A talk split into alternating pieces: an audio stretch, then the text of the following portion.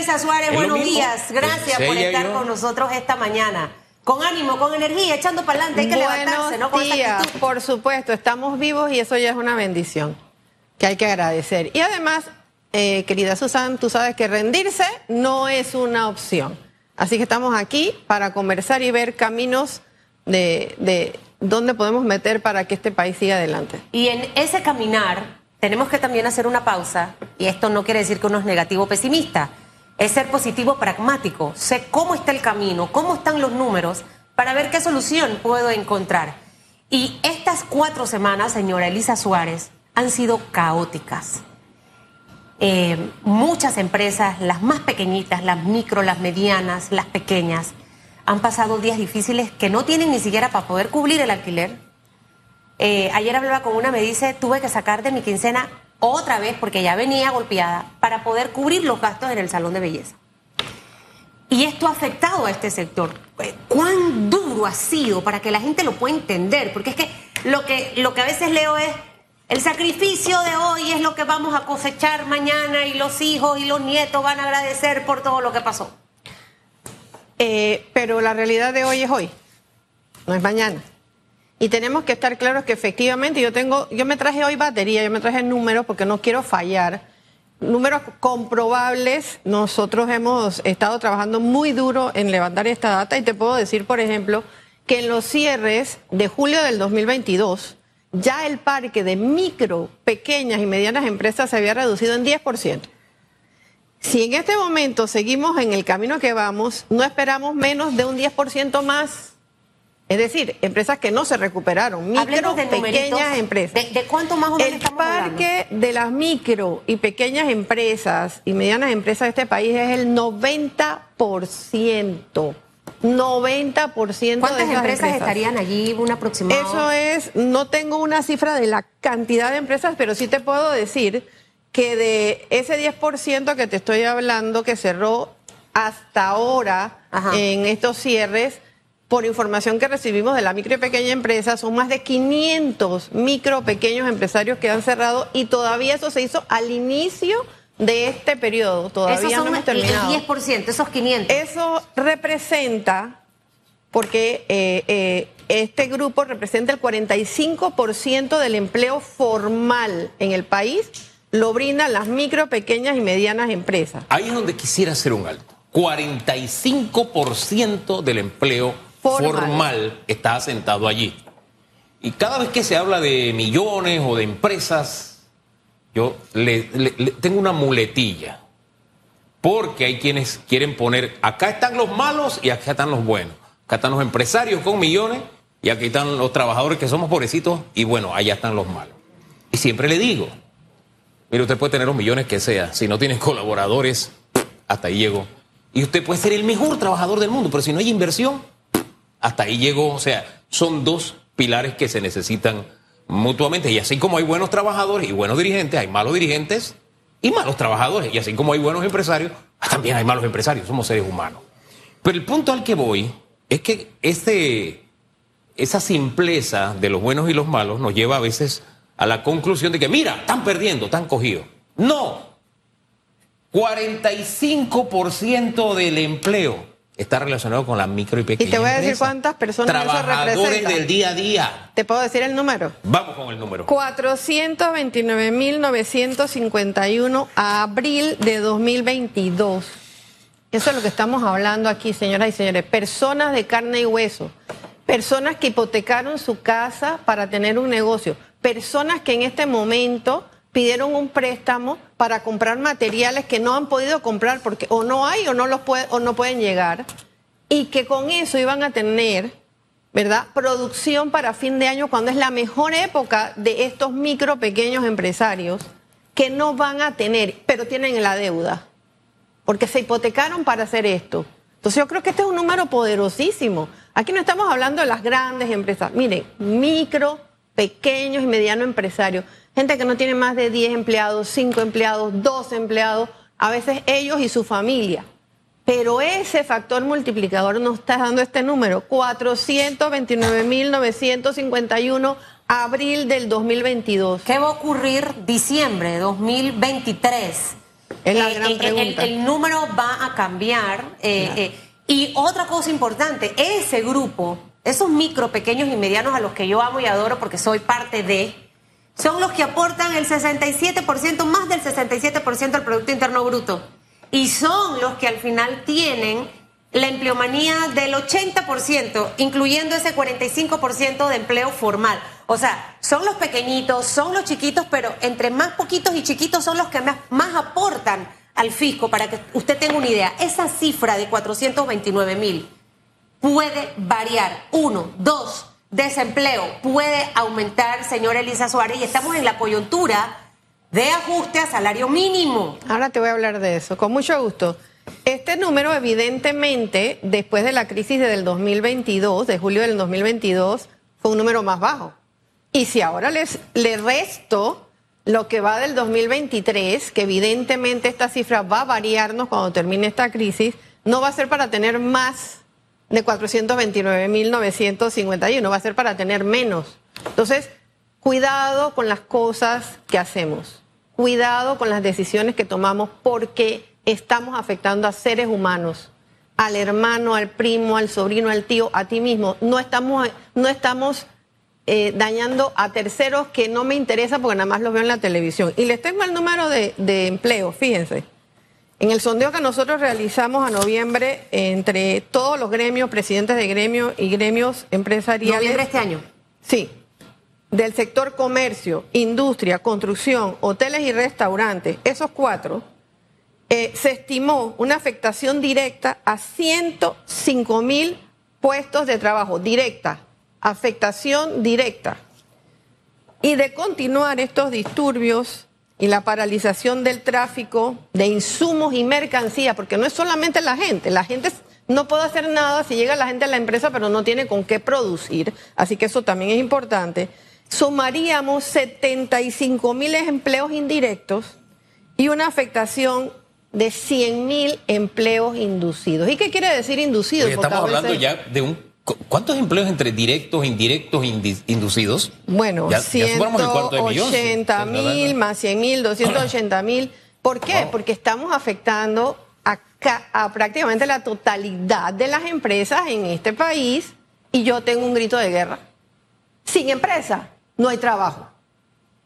Sin empresa no hay trabajo. Si no tenemos materiales para, para insumos para producir, si no tenemos cómo que lleguen nuestros colaboradores que quieren llegar a las empresas, porque ayer lo vimos. Ayer Así tuvimos una cantidad de gente luchando por llegar, que lograron llegar a sus empleos y quiero felicitarlos por eso que hicieron.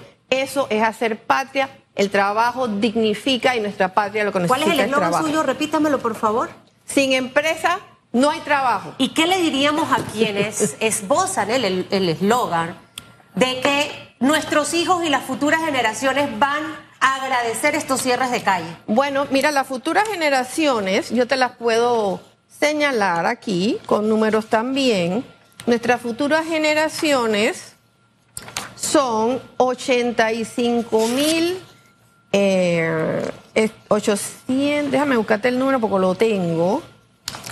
Yo te quiero decir cuánta es. eh, Hombre, mientras, mientras lo busca con calma, solamente un, un comentario. Mire, no hay futuro si no hay presente. No, exactamente. Entonces tenemos que fijarnos en lo que estamos haciendo en el presente. Y, y una de las críticas cuando uno dice esto es, eh, pero es que el culpable es el presidente. Aquí hay que usar la filosofía de aquel célebre pensador. una cosa es una cosa y otra cosa es otra cosa. Una cosa es el origen, cómo comenzó esto, y otra cosa es la continuidad que se ha mantenido. Es como una casa que la esposa le dice al esposo, tienes que colgar ese cuadro. Y no cuelga el cuadro y se da una disputa, ¿no? Entonces el hombre al final cuelga el cuadro, ¿no? Pero la disputa no termina porque se tardó en poner el cuadro. ¡Ey! Hay que hacer una tregua, bajar, porque el cuadro está puesto y la vida continúa. Esto está en manos de la Corte y ya usted sabe, la velo- ¿ya encontró el dato? Sí, sí, La velocidad de curso que tiene la Corte. Vamos con el dato. Bueno, en la paralización de clases al 100% A en- ver. ha afectado a más de 830 mil estudiantes que conforman el 87% de la población eh, estudiantil no universitaria que no ha podido recibir clases ni presenciales ni virtuales. Esas esos jóvenes, esos niños, porque estamos hablando de educación no universitaria, esos niños son el futuro de este país. Y el futuro de este país, si queremos que sea promisorio, tiene que ser de gente bien preparada, que tome decisiones asertivas y que sepa definir y ser también los mandatarios de nuestro país. Ya se perdieron más de 227 días de clases en pandemia. Y ahora estamos a casi un mes de seguir perdiendo clases en el periodo en que los estudiantes estaban en su tercer eh, trimestre. Importantísimo para definir cómo se graduaban, si se graduaban o si no se graduaban. El tiempo en educación que se pierde no se recupera jamás. Ahora, el eslogan de quienes permanecen con la intención de bloquear el país y que tienen gran parte del país bloqueado, hay que aceptarlo, principalmente a Chiriquí y Bocas del Toro, es que estamos peleando por ustedes. Cada vez que yo escucho ese eslogan, es más, lo escuché de un, de un líder religioso muy conocido en Panamá, ellos están peleando por nosotros. Eso me recuerda aquello de una vez que mi, mi abuela estaba aconsejando a una muchacha que el esposo le pegaba. Entonces mi abuela le dio un consejo y dice, no, yo no lo puedo dejar porque él me quiere. Se le dice, ¿cómo eso que te quiere? Entonces, porque te quiere te aporrea, eso no tiene sentido, decía mi abuela. Es lo mismo, pero tú estás luchando por mí, pero me estás quitando mi posibilidad de trabajar, me estás quitando mi posibilidad de educación, me estás restando mi calidad de vida porque la gente anda nerviosa, anda con... El que se está levantando más temprano para ir al trabajo está perdiendo calidad de vida.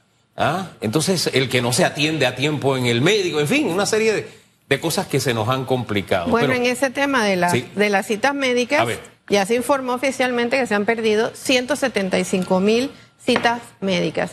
Y aquí yo voy a hacer un, paréntesis, Hugo, porque tú has dado en el clavo con eso de la desesperación de la familia que no puede llegar la persona a recibir un tratamiento médico. En mi familia ya tuvimos la pérdida, hace dos semanas enterramos a una persona de la familia que no pudo llegar a la ciudad hospitalaria hacerse un procedimiento.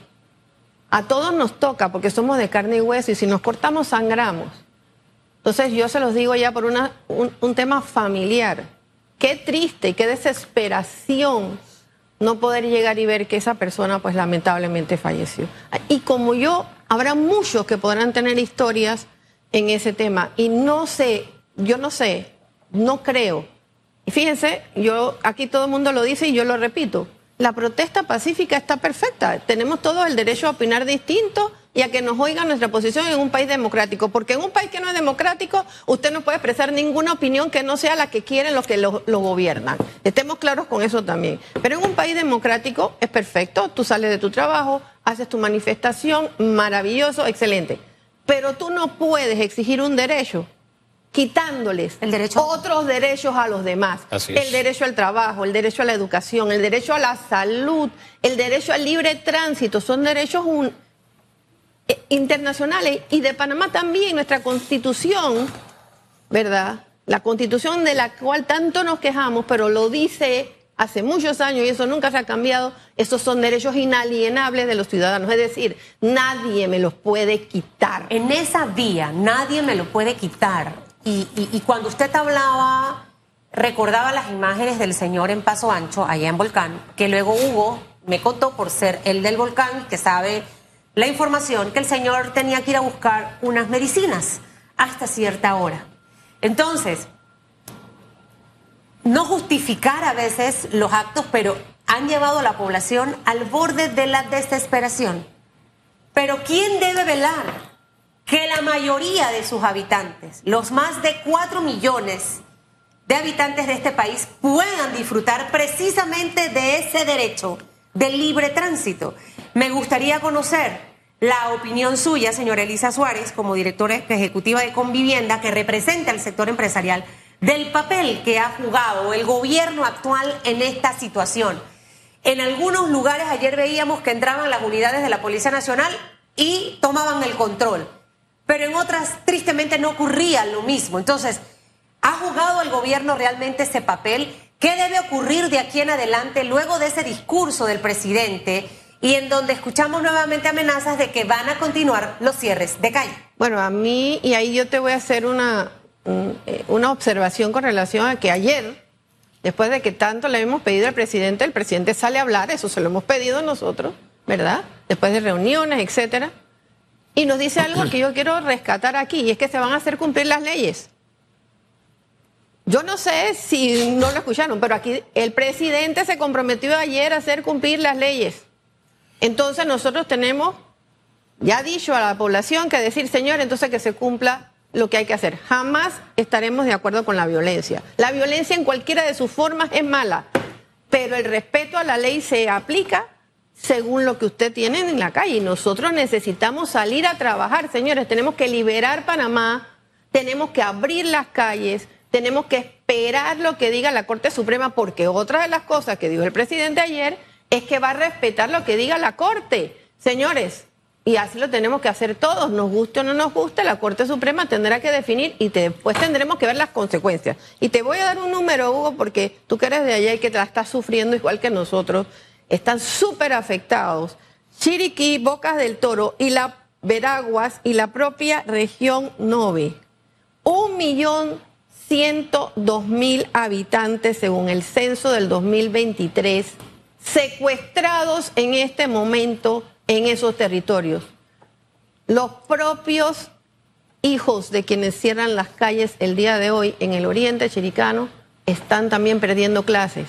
Ojo que esos son nuestros niños que queremos que en el futuro suban esa provincia cambien los niveles de desnutrición que son realmente lamentables y se mejore la situación. Y, a ellos se le está privando el día de hoy de alimento. Ese detalle es importante. ¿Qué futuro tienes si hoy no puedes comer? Pero eh, eh, ese tema de hacer cumplir la ley, le voy a ser franco, a mí me, me, dejó una gran interrogante por parte del presidente. Yo siempre recuerdo a mi abuela, porque mi abuela, yo soy de la época en que te hablaban una vez, mi abuela decía, tú sabes que yo no repito, o sea, lo recoges cuando te lo decía. Si no lo recogías la segunda vez, ya sabes lo que ella hacía. Decía, tú sabes que yo no hablo dos veces, decía mi abuela. Así decía la mía. Ah, así que usted iba y recogía, hacía lo que tenía que hacer. Bien.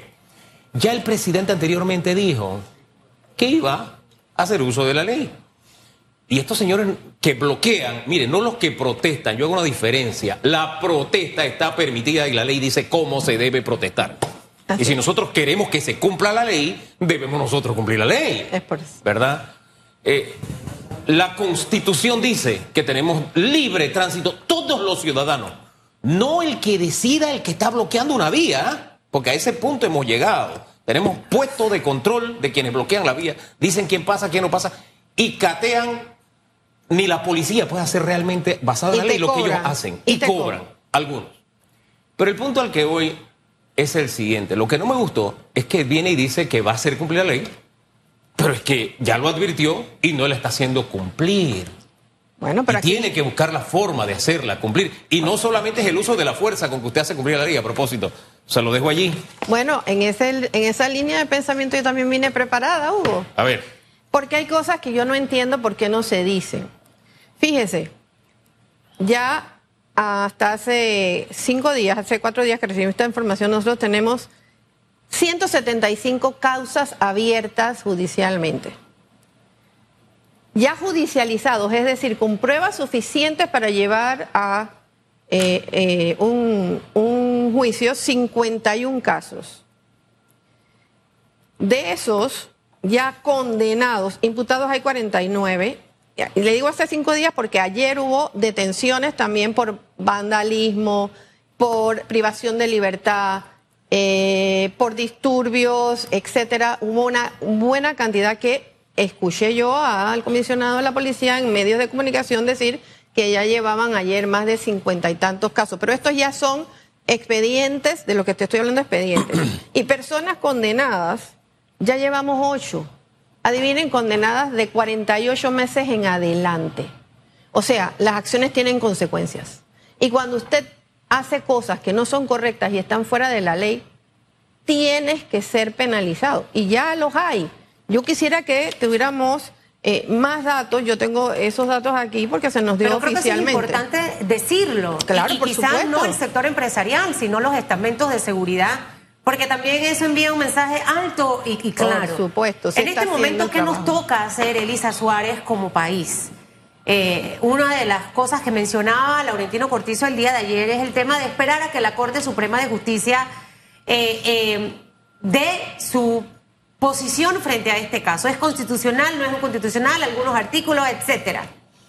Y, y vi con buenos ojos también que después del discurso del presidente, nuevamente, por segunda ocasión en mi vida como periodista, veo a un secretario de la Corte Suprema de Justicia hablar al país eh, como se hizo en el día de ayer. Ya hablando de los términos, para que el pueblo también entienda 23, 24, luego viene la sesión permanente y que está como prioridad dentro del orden del día del órgano judicial.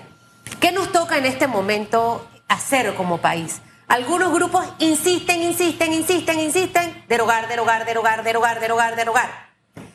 Eh, muchos han dicho no nos conviene. Entonces, ¿cuál es la mejor hoja de ruta para que esto sea un ganar, ganar para todos? Definitivamente esperar a la Corte Suprema de Justicia, eso no tiene ninguna duda.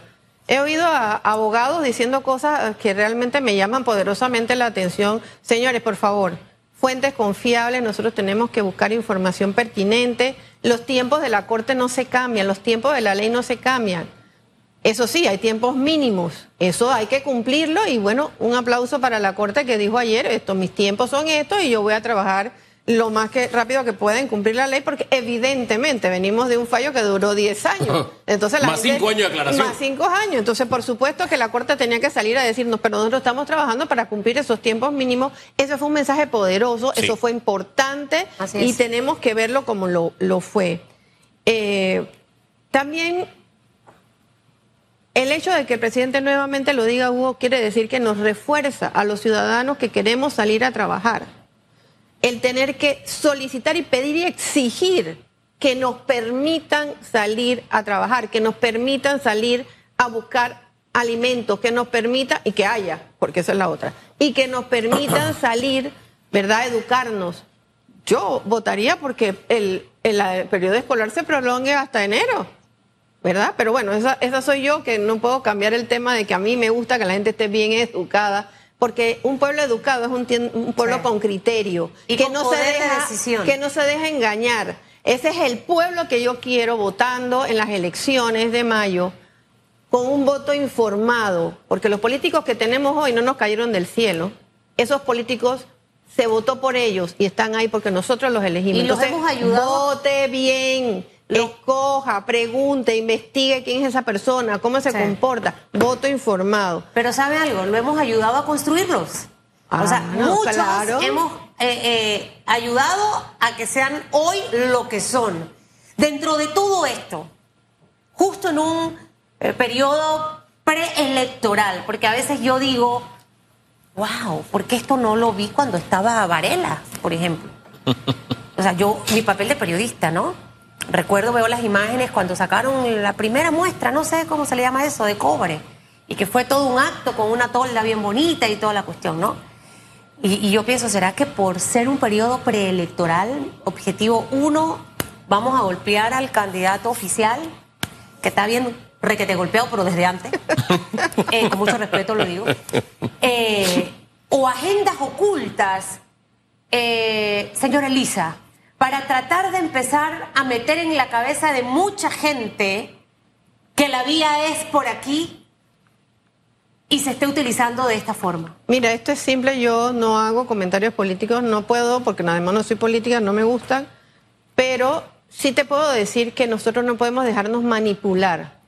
El problema que tenemos ahora trasciende todos esos temas de los que has mencionado, porque este no es un problema de eh, sí o no, o hay que esperar, porque yo creo que todos estamos de acuerdo en esperar a la Corte Suprema. Ayer el presidente inclusive dijo, para este grupo, pequeño grupo que está pidiendo la derogatoria, porque el que está pidiendo ahorita la derogatoria es un pequeño grupo, ¿sí o no? Sí. Digo, voy a guiarme con el abogado del Estado, que es el, el procurador de la Administración, y voy a esperar qué dice. La vía, señores, es la Corte Suprema de Justicia para minimizar los daños. Escuchen lo que estoy hablando, minimizar daños. Pero el daño de hoy, ¿quién no los minimiza? La única manera de minimizar los daños de hoy es que nosotros se abran las calles, liberemos Panamá y podamos trabajar. Y yo les tengo un dato porque todos hablaste de salario mínimo, Susan. Adivinen qué pasa con salario mínimo. Que están en conversaciones o deberían estar en conversaciones en estos momentos a nivel nacional.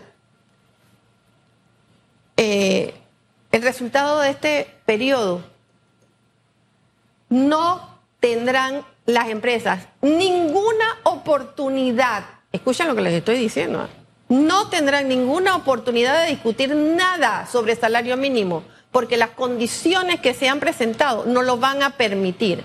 Nosotros ya tenemos conocimiento de 25 empresas que han pedido suspensión de contrato porque la ley lo permite. Y esa es otra referencia que les tengo que dar. ¿Cuántas más pedirán suspensión de contrato en los próximos meses? Señores, esto es una decisión que vamos a tener que tomar y tomar muy pronto porque se nos acabaron las opciones. En el sector construcción muchas empresas dieron 15 días de vacaciones, adelantaron vacaciones, pero se acabaron. ¿Qué hacemos después de esto? Bueno, Vienen esa- otros temas legales que hay que considerar. Esa es la, la gran interrogante. Por eso hace un rato les decía, una cosa es una cosa y otra cosa es otra cosa. Una cosa es la lucha que se planteó por el tema del contrato minero y otra cosa es, no sé, tener el ánimo de llevar al país a donde se encuentra.